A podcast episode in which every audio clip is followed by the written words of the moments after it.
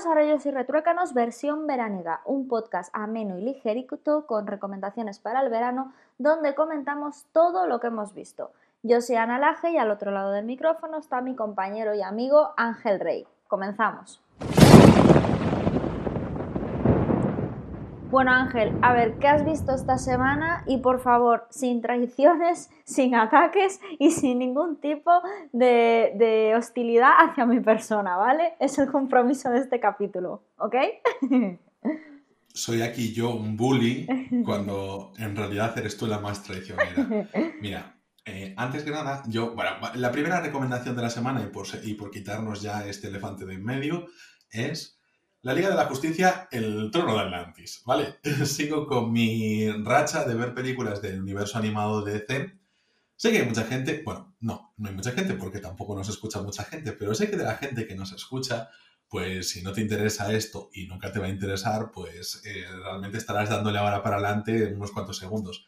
Vuelvo a decirlo de siempre, lo de todas las semanas. Dale una oportunidad al universo animado de DC aunque no os guste, bueno, no, si os gustan los Vengadores y tal, pero incluso a lo mejor es que teníais que dar una oportunidad a los Vengadores, en plan, tomándoslo en serio. Yo he escuchado recientemente, muy recientemente, la semana pasada, a una chica decir, no, es que a mi hijo en la comunión le van a regalar una mochila de superhéroes, pero es que él ya es muy mayor para eso. Entonces no le gusta, mejor una de fútbol. Y yo pensando, pero vamos a ver, no sé. O sea, ¿qué hay más en la pomada ahora mismo que Marvel?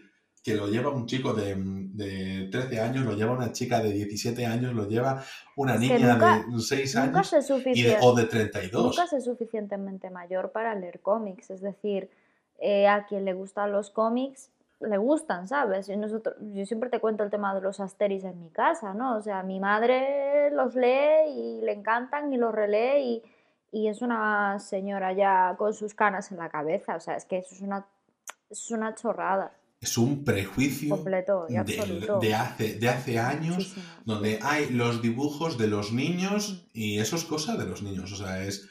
Tú has estado encerrada en tu burbuja de que las cosas son así en la vida sota, caballo rey, y nunca te has preocupado por nada, no tienes ni cultura de visión, nada. O sea, no vengo de aquí a decir que tienes o que dejas de tener, pero sí, un poco sí. Porque, a ver, hombre, tú dime, mira, no, es que a la verdad a mí, nunca me encajaron o lo que sea, a mí las historias de superhéroes pues ni fu ni fa, porque me gustan pues mucho más las de misterio, lo que sea, pero no digas, no, es que esos de niños, qué grandes tonterías, es como toda la persona que desprecia el anime porque tiene una narrativa diferente y sobre, por ejemplo, lo que es Pixar, esto ya lo comentamos de forma reiterada. Bueno, pues nada, comenta un poquito sobre la película.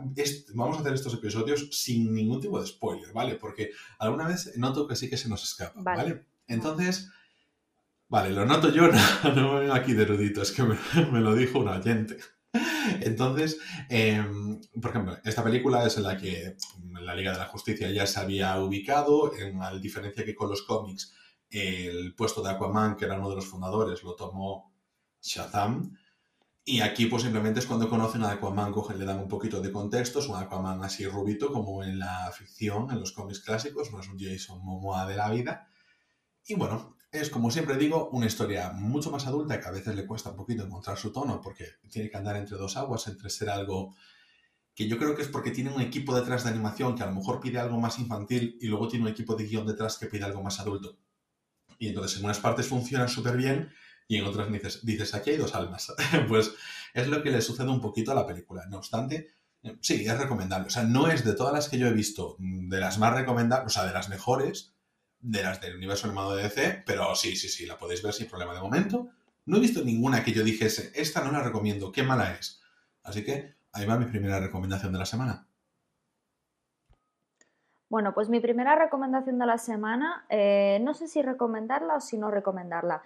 Pero bueno, eh, la semana pasada me dijiste, me preguntaste, em, Moonlight es una clara vencedora de los Oscar y, merecida mm, merecedora del Oscar o, no, o debería de haber sido para La La Land. Y claro, yo te dije es que ese año para mí fue un poco me, estuvo también nominada a La Llegada, que es una película que me gusta mucho, pero tampoco, no sé, como para mejor película. Y, te dije, jo, es que hay otra que, hablaron también muy bien de ella durante ese año que yo no he visto, ¿no? Y era Lion. Entonces, eh, bueno, pues el otro día, eh, buscando a ver qué veía, eh, me la encontré en Amazon Prime, la tenéis disponible, y dije yo, bueno, pues mira, ya que hablamos de esto, justo ahora me la encuentro, venga, pues la veo.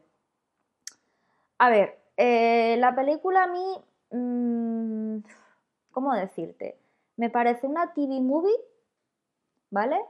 Con mucho presupuesto, por tanto, eh, a nivel dirección, a nivel narrativa, a nivel actoral, porque bueno, es una película australiana y casualidades de la vida tiene a Nicole Kidman como una de las protas, ¿no? Que también es australiana. Pero bueno, que tiene, bueno, está Rooney Mara también, de actriz, eh, tiene un... Perdona, Ana. Es que acabo de hacer una búsqueda rápida por el budget de la película que comentas porque me, me, llama la atención, cuando, ¿sabes? Cuando lo dijiste dije yo, espera, ¿cuánto presupuesto puede tener? Porque mi impresión de la película era que es una película más de hablar que de otra cosa, como quien dice, aunque tenga grandes nombres. Pues solo son 12 millones de dólares australianos. ¿Y eso es poco? Supongo. sí, es bastante poco, 12 millones. es una película independiente total. ¿En serio? Sí, sí, sí. O sea, para, lo que es el cine en España, no. En España el cine se hace de forma muy barata. Sí, hombre, sí, sí, las películas de la Almodóvar no llegan al millón, por lo que estuve viendo a veces ni, ni, eso. Y la serie de Águila Roja fue la más cara de la historia, que por capítulo valía 600.000 pavos, o sea... No, pero entonces no es la más cara de la historia porque se estaba pagando un millón de pavos por los capítulos de Cuéntame. Ya, pues en aquel momento cuando yo... Lo, lo, había lo, habíamos comentado cuando estábamos en la carrera. Pues yo pensé que había sido... Bueno, yo cuando estaba viendo Águila Roja, que era cuando estábamos en la carrera, que ya fue hace años eh, yo me acuerdo pues eso, que era 600.000 por capítulo y en aquel momento era lo que más se pagaba. Me imagino que ahora pues se estará, no sé, quizás ahora se paga más en Cuéntame, pero en aquel momento... A ver, espera, vamos a hacer una cosa, vamos a hacer aquí un juego así rápido. Dime otra película así que puedas pensar del estilo, vemos el presupuesto y comparamos. Mm, Moonlight. Vamos a ver, aquí esto es Radio Verité. Moonlight, presupuesto. 1,5 eh, millones de dólares. Moonlight. Sí, sí, tirada. Eso no es nada. Ajá. Eso no es pues, nada. Ah, pues sí. Pero joder, 12 millones de, euros ya me parece una película, no me parece cine independiente. Pues vamos con otra película que pueda ser independiente. Dime en absoluto. Eh, pon It Follows, que es así que es independiente. It follows presupuesto. Dos millones. Claro, 12 millones. Vale, pero pongamos, vale, pues pongámonos entonces otra que no se vaya de la parra, que no tenga un gran cartel, pero que sea mediana. No sé, Click, de Adam Sandler. Adam Sandler. Pero es que eso ya es otros años, Ángel, que ha cambiado. Presupuesto. No Presupuesto de Click, 70 millones. 70 millones de euros, Click. Claro, pero por eso te digo que para los estándares que yo más o menos... No, ya, y las de Marvel es una locura, eso ya es una bestialidad. No, no, a eso ya no me meto, claro, pero... No, eso ya es una locura. Quiero decir, por ejemplo, 12 millones para una película, bueno, es eso. Pero Ángel, eh, vamos a ver. Sí. Que sí, que tienes razón en eso, pero sí que es cierto que, mm, que vamos a ver, yo lo, lo, estaba comparando con una TV movie. La TV movie no mueve esos, esos, esos millones en la vida. Entonces, yo, lo que te yo lo que estaba diciendo es, a mí me resulta una TV movie con presupuesto, con un buen cartel, con un presupuesto ya, vale, que no es una gran película, pero joder, ya tiene un presupuesto mira, Espera, espera, Te acabo, acabo, ah, porque como estuvimos hace unos episodios hablando de otra película que era una TV movie con presupuesto, me ido a Las Vírgenes Suicidas. Ah, o ¿sabes otra que me parece una TV movie con presupuesto? En Tierra de Hombres, de Charles Theron. Esa te veo después el presupuesto, pero mira, 6 millones de pavos en, Tierra Suicida. Digo, en las vírgenes suicidas. Bueno, pues, eh, y jolín, estamos hablando de una película también de 1999. ya, a ver, claro, es que comparar 1999 con el 2020, ¿sabes? 2010. Que, que son, son, bueno, 2017, lo que sea, pero son 20 años de diferencia, es el doble de presupuesto, pero son películas que, bueno, y hasta ya venía con Sofía Coppola detrás. Bueno, en fin, da igual. ¿Cómo nos despistamos con la tontería, eh? Sí, bueno, eso. Lo que te quería decir, que a mí me parece una película, pues eso, con una TV movie con presupuesto, ¿no? Entonces sí que es cierto que a mí, por ejemplo, el actor me encantó, el actor que hace tanto de niño, o sea, la peli está dividida en dos partes, ¿vale? Por eso voy a contar lo que aparece en la sinopsis de Film Affinity, ¿vale? Para no hacer spoiler. Dice que es un niño que se pierde de su madre en la India y lo adoptan una pareja australiana, se lo llevan a Australia y entonces allí en Australia hace su vida, pero él decide eh, em, eh, cuando se hace mayor, buscar a su madre, porque él siempre tiene ahí en la cabeza que su madre lo debe de estar buscando. Vale, eh, la primera mitad de la película es el de niño cuando se pierde y acaba en Calcuta porque se, se queda dormido en un tren y el tren lo lleva y él no se acordaba del nombre del pueblo. ¿Vale? No se acordaba, o sea, él no sabía dónde vivía. Y, y cuando le preguntaban, ¿y tu madre? Mi madre se llama mamá. Entonces, claro, no había forma de llevarla a su sitio porque él no, tal, al, final acaba en un orfanato, ¿no? Y entonces eh, la segunda parte de la película es cuando él es mayor y decide, pues eso, buscar a su, a su madre. Está basada en hechos reales, es una historia real que ocurrió. Y a mí la primera parte de la película lo que me, lo que me pasó eh, fue un poco que eh, me moló mucho. Es un poco Marco buscando a su madre, eso es cierto, pero me gustó mucho, me gustó muchísimo. Y la segunda parte ya es donde te digo que es cuando empieza eh, el de mayor, la segunda parte que es el de mayor, que decide buscar a su familia, y ahí es donde ya como que mucho TV movie, o sea, drama sin sentido, mm, la, la, relación que tiene la amorosa no es creíble, está como un poco impostada ahí, puesta ahí con calzador, como diciendo hay que ponerlo porque, ¿sabes? Es los típicos los típicos gags que hay que, que, hay que poner para, enganchar a la gente, ¿no? Y lo vi muy impostado. La primera parte me parece muy, muy dura y muy bonita. El niño es espectacular como actor. Y, y, lo de la segunda parte, lo único que me gustó es él como actor, el, el Death, Patel se llama. Pues sí. Sí, pero, o sea, es que es un chico bastante conocido. Sí, sí, sí, sí, sí, sí, es muy conocido. Y, y es guapísimo, por cierto, ¿eh? Y, mm, ¿sabes? No sé, me faltó eso, me dije yo, es que no, es que no me dice nada. También te digo, cuando vi que era basado en una historia real, ya sabes lo que me pasa con estar los biopics y estas cosas así que me cuestan, ¿sabes? Me suelen costar bastante. Pero... Pero te cuestan... Pero si, sabes que si no sabes que es un biopic, por ejemplo... Es que no lo supe hasta el final. claro, pero por eso te digo, o sea, las historias reales muchas veces son historias sin más, pero que de casualidad son reales. Sí, sí, sí, pero no sé. El rollo así no, no sé. No me, no me convenció mucho. Sí que es cierto que le he puesto un 6 porque la peli es interesante de ver. Eh, es así, se hace un poco larga porque esas dos mitades así tan diferenciadas, pero se hace un poco larga, pero sí que es cierto que bueno, que, que a mí, oye, para pasar el día y verla, está, Está bien, yo le puse un 6 en Film Affinity. Bueno, ¿y tu siguiente recomendación, Ángel? Vale, el Lion estaba en Amazon Prime. Yo sé que la Liga de la Justicia no está como siempre pues en ninguna plataforma para ver en streaming. Yo supongo que a lo mejor se puede conseguir en, ah. en alquiler en Apple Podcast, en Google Play, en Rakuten, en el Videoclub o alguna de estas cosas. La rabia que me da. Vale, mi siguiente recomendación. Ah, pero antes de nada, eh, como estábamos antes con los presupuestos, me acordé de ver cuánto costó la película que me recomendaste no hace mucho, que es la de Charlize Theron. Casi imposible.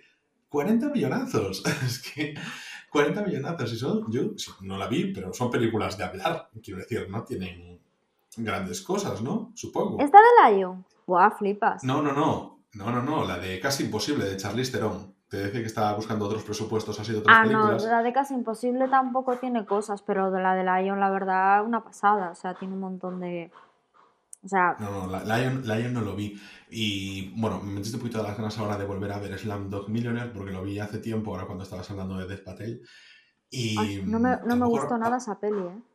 Ya, pues a lo mejor yo es una que le doy otra oportunidad, ¿sabes? Porque yo sé que la había visto en clase. Bueno, pero claro, la estás viendo en clase, no sé, es diferente. Y a lo mejor hace falta también verla con otra edad. Eh, porque, por ejemplo, otra de las que yo vi en clase y no me apetece volver a ver porque me es Crash, la que había ganado el Oscar. Creo que qué horror. Yo la vi hace dos o tres años.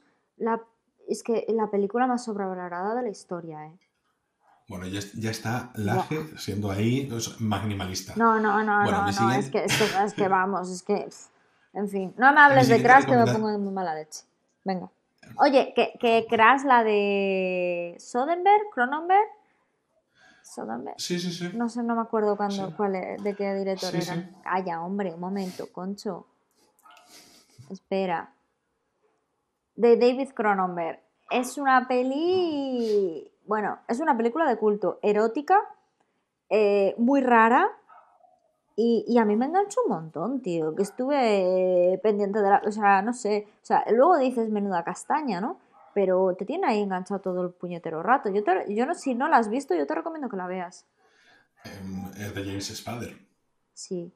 ¿La viste? Por tanto, yo. Claro, yo todo lo de James Spader, menos de Blacklist, lo he visto todo.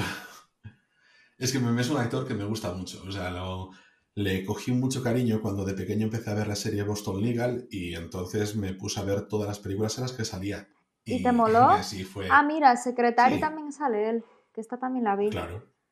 Sí. Y bueno, voy a yo con mi siguiente recomendación, porque al final nos, nos, dispersamos. Vale, pues es otra película que no vais a encontrar ni en Netflix ni en ninguna otra plataforma, pero me tiene mucha pinta de ser una película que acabe en Amazon Prime Video, que es Palm, eh, Palm Springs. Es una película también independiente. Eh, supongo que independiente, porque ya he visto lo de la lista de millones, decir, 5 millones de dólares es lo que costó. Pero me pareció bastante interesante. Es muy veraniega, vais a ver un chico y una chica en una piscina. No estoy ubicando así a, los, al actor. El actor es que no lo ubico, no, no le pongo cara en otros sitios. Pero está muy bien. Es una, vamos, eh, muy veraniega, no solo por el hecho de la piscina y esas cosas, pero sí que se hace muy amena. A ver, eh, la historia principal es un chico, pues está en el día de la boda de la hermana de su novia y están todos ahí en un recinto veraniego mitad del desierto y con toda la celebración y nada, se intenta pasar el día de lo más tranquilo posible. Parece que nada le preocupa sobre la boda hasta que al final de la noche em, se encuentra con una chica que es hermana también de, de la novia y, entonces, pues se enrollan y ¿qué pasa? Que al día siguiente se dan cuenta de que están viviendo una y otra vez el mismo día, como el día de la marmota. Pero bueno, le han dado ahí una vuelta de tuerca, me pareció muy interesante porque en la película lo que juegan es que, bueno, no saben si cómo quieren escapar de ahí, si les gusta, si se han sentido muy cómodos, si a lo mejor es algo que en su vida no tiene más aspiraciones, cuánto tiempo llevan pasando, a lo mejor han sido 10 días, a lo mejor han sido mil años y siempre están en ese mismo día y cómo poder salir. Entonces, muy agradable, muy entretenida, me gustó bastante, es una buena tarde de domingo. Sale J.K. Simmons, que siempre está bien, excepto en Plus y merece la pena. O sea, es una relajación ahí interesante. En Plus de verdad, ¿eh? está, no, a ver, vamos a ser serios. En Plus mm, J.K. Simmons está muy bien. El problema es la película. Pero. pero, ¿qué quieres que te diga? Bueno, pues es una pena que no esté disponible en ninguna plataforma, pero si la encontráis, y si no, pues me la podéis pedir y, os, la, os la rulo por ahí. Y, esta sí, súper recomendable. O sea, una película muy entretenida, como. No sé, te la recomendaría a ti como tú me recomendaste a mí eh, Un invierno en la playa. Vale. Sí, es bastante tranquila, muy bien. Vale. Y esta ya es mi segunda recomendación de la semana.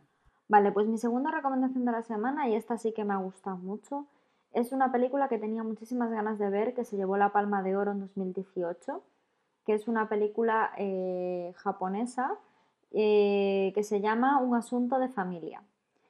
Y tenía muchas ganas de verla y sobre todo después de todo lo que se montó con el tema de la película esta coreana, que ganó el Oscar a Mejor Película, Parásitos, ¿no? Este año.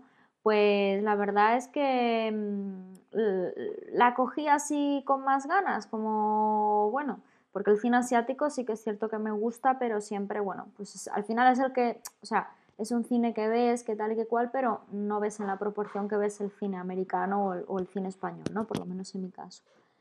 Y me gustó mucho. Y tiene una cosa, o sea, es una familia. Es una familia que, que, bueno, que pasan una serie de cosas, ¿no? Y, que al final acaba hablando de cosas, bueno, primero habla al igual que Lion también, y al igual que la próxima película que voy a ver, eh, sin, pretenderlo, porque yo no leo la sinopsis de las pelis, eh, sin pretenderlo, he visto tres películas que hablan muchísimo de la decadencia. Y en concreto, eh, Lion y esta tienen en común una cosa, y es que hablan de la importancia de lo que es el papel de la familia como familia, sin importar la sangre. ¿Sabes? Esa tradición que hay de que tú eres mi madre porque llevas mi sangre, o tú eres mi hijo porque llevas mi sangre, o, es que yo soy tu madre y aunque sea una desgraciada, eh, eh, soy tu madre, ¿no? Que eso pasa mucho. Bueno, pues en este caso, tanto una, una de las películas, primero porque lo adoptan, ¿no? Como dije antes, una familia australiana. Eh, repito que esto viene en la sinopsis, ¿eh? Y como él después busca a su madre real, ¿no? Vale, em, ahí eh, eh, una de las cosas que se ve es el amor que, procesa por las dos familias que tiene, ¿no? Independientemente de que tengan o no tengan su sangre. Y aquí hablan ese, esa, esa especie de hipocresía eh, social ante la sangre, ¿no? Como cuando una madre está haciendo daño a un hijo, pero como es su madre o como es su padre, es muy difícil demostrar lo contrario. A lo mejor eres más feliz con la familia que tú eliges, independientemente de las circunstancias, independientemente de que sea pobre o independientemente de lo que sea, ¿no? E, eres feliz ahí. Entonces trata todos estos conflictos de una manera muy particular y, no, no, y muy delicada. Y no llega hasta el, final, hasta el final de la película, no eres consciente de la crítica tan grande que se hace a, la, a, esta, a esta situación, ¿no? Entonces, bueno, pues trata un poquito todo ese de la familia. Es que precisamente es lo que habla en la película, un asunto de familia, pues es que es eso. Y, mm, ya te digo, tiene bastante que ver, la estaba viendo y digo yo, juez, que tiene bastante que ver con, la anterior película que vi, con Lion. Y la siguiente, eh, sin yo también pretenderlo, va a tener que ver de lo mismo, pero bueno, eso ya te lo digo después. Di tu tercera recomendación. Claro, porque cuando dijiste la siguiente película que voy a ver, quieres decir la siguiente película que vas a recomendar, ¿no? Sí. Vale, bien, pues entonces, yo voy con mi tercera recomendación, que en este caso es la película de la que tú ya hablaste con anterioridad, El hombre invisible, de Elizabeth Moss. Estoy bastante contento de haberla visto. Eh, cuando decías tú, Jolín, es que al principio es como una película de terror, y yo veía al principio, cuando ya estaba escapando, vamos a ver, contemos un poquito la sinopsis, ¿vale? Para ponernos en situación. Elizabeth Moss tiene una pareja con la que no está conforme y quiere marcharse, pero nos da a entender ya al comienzo de la película que es una pareja muy controladora y ella tiene que escaparse de esa casa. Es un matrimonio con mucho dinero y entonces ella tiene que hacer una huida en plan, eh, me largo en plan a lo secreto porque si no controla todos mis movimientos. Y yo veía eso y digo, hombre, pues tampoco es de terror, pero luego, cuando Elizabeth Moss encuentra un nuevo hogar con un amigo y con su hija, entonces ahí sí que digo yo, ah, qué, tenso, qué guay, está bastante interesante, ¿eh? Sí, sí, ¿a qué, miedo que produce es muy chungo? A ver, tampoco, pero... No, pero, no en plan que es muy fuerte, pero que es muy distinto, porque, no sé, como que yo estoy acostumbrada a que las películas de miedo siempre sean de fantasmas, sustos, tal, y que es un miedo muy ¿Sabes? Muy... A mí el, es la angustia, porque la... Sí, quizás usar la palabra. el, miedo que te da es a que esa persona que de repente aparece en tu vida, tú, eh, Elizabeth Moss, esto es comienzo de la película sin spoilers, ¿vale? Dan por muerto al marido de Elizabeth Moss. Ella piensa que puede estar rehaciendo su vida, está recuperándose de esa relación y todas esas cosas, pero nota una presencia, nota como que él está ahí, que es invisible, pero que está ahí. En ningún momento piensa que es un fantasma, pero sabe que su presencia está ahí por algún motivo.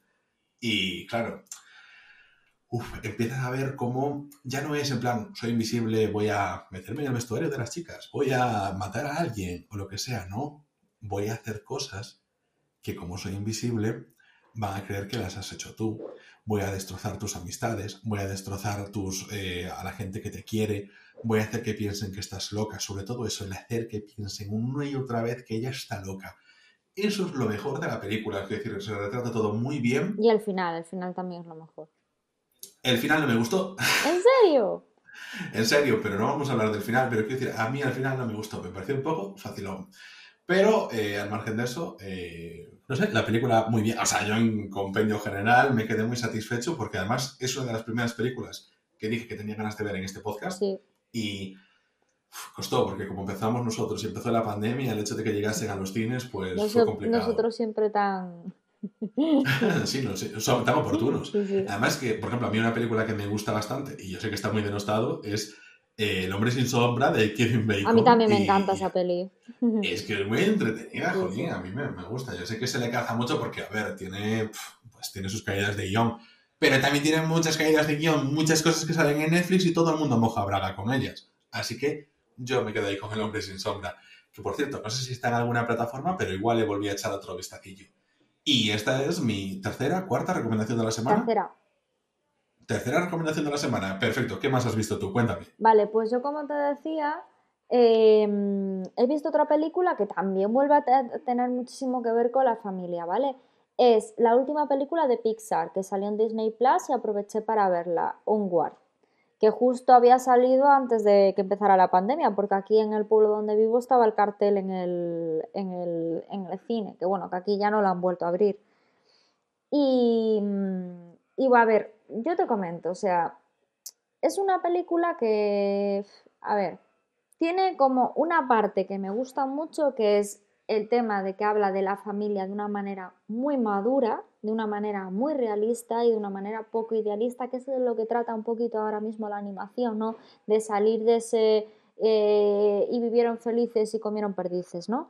Es decir, como había comentado hace un par de semanas cuando vi de nuevo Inside Out, eh, del revés, ¿no? También de Pixar, que trata sobre la psicología, la gestión de los sentimientos, todas esas cosas que, fue es importante que los niños sepan que los niños no son tontos.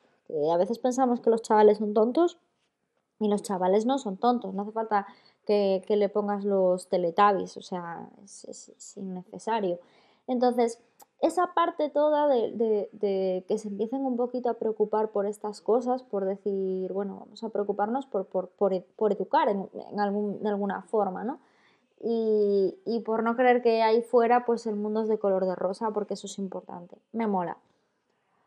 Otra cosa que me pareció en cuanto a la decadencia, eh, que decía antes que tenía un poco que ver con las otras dos, es el tema familiar y sobre todo porque me hizo muchísima gracia porque la película trata de un mundo en el que de repente eh, siempre había habido magia, pero que debido pues, a la revolución industrial, la tecnología, toda la evolución, taca, taca, taca, taca, igual que ha pasado en el mundo actual, como se deja atrás todo lo que tiene que ver con la naturaleza, el contacto con, el ser humano eh, eh, real y, todas, y, al final la magia acaba desapareciendo. ¿Por qué? Porque lo que antes utilizabas las garras y las alas para volar, ahora eh, utilizas el coche o la moto. Entonces al final como que te atontas un poco, ¿no? Entonces es un poco como la decadencia del mundo, el cambio climático, la contaminación, todas esas cosas, ¿no? Y me hizo gracia porque me recordó a una escena de una peli de Tim Burton, eh, em, ¿cómo se llamaba? En las sombras. Eh, ¿Te acuerdas de esa película, Ángel? Eh, eh, sombras tenebrosas. Sombras tenebrosas, que salía Johnny Depp y entonces de repente eh, él era un vampiro que tenía tropecientos años y de repente se levanta de su tumba y cuando se levanta, claro, habían pasado tantos siglos que de repente lo primero que ve es un McDonald's, ¿no? O sea, la, mayor representación, de las mayores representaciones del capitalismo y, del desfase humano, ¿no? Y y entonces me, me, recordó un poquito a eso, ¿no? Y mm, esa, esa, parte eh, me hace un poquito de gracia y también me produce un poco de, tristeza por, por, por, un poco la decadencia que demuestra, porque al final es que es una representación de la realidad y ahora mismo con el COVID, es que justamente salió con el COVID esta película.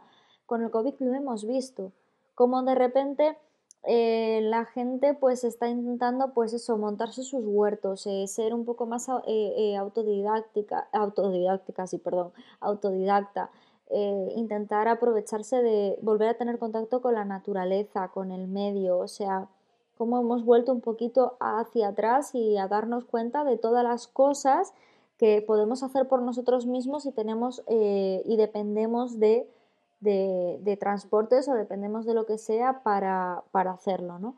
Y entonces me agobió en ese sentido por la situación que tenemos ahora pensar, pensar en eso, ¿no? Y luego, pues eso, el tema de la familia, de cómo se gestiona, porque la peli trata de, de, que ellos quieren devolver a la vida por un día, a través de un hechizo, solo por un día a su padre, ¿no? y cómo se gestionan todos esos sentimientos me parece muy maduro, porque bueno, hay que ver la película, ¿no? Pero es muy duro, es muy duro lo que cuentan, es muy duro los sentimientos por los que pasan y, quizás cualquier persona que haya perdido un ser querido puede entenderlo o cualquier persona que haya pues haya quedado huérfano lo puede entender, ¿no? Entonces, esa es la parte para mí positiva que le veo a la película. La negativa, que creo que ha llegado en un momento que a mí me produjo angustia por verme tan... Es lo que digo, por el tema del COVID y, ver, jo, que esto está pasando, ¿no? De que ahora la gente está volviendo atrás para recuperar todas esas cosas que, que, que hemos dejado de hacer porque ya nos lo hacen otros, ¿no? Y esto ha sido todo por esta semana, esperamos que lo hayáis pasado súper bien y recordar que estamos disponibles en Spotify, en Evox, en Apple Podcasts y en casi cualquier aplicación de podcast. Podéis contactar con nosotros a través de Twitter o Instagram en arroba retruécanos o también os podéis pasar por nuestro canal en Telegram que es t.me barra rayos y retruécanos podcast que vais a encontrar en las notas del programa. Yo soy Ana Laje y yo soy Ángel Rey. Y nos vemos en siete días aquí mismo, en Rayos y Retruécanos, el podcast.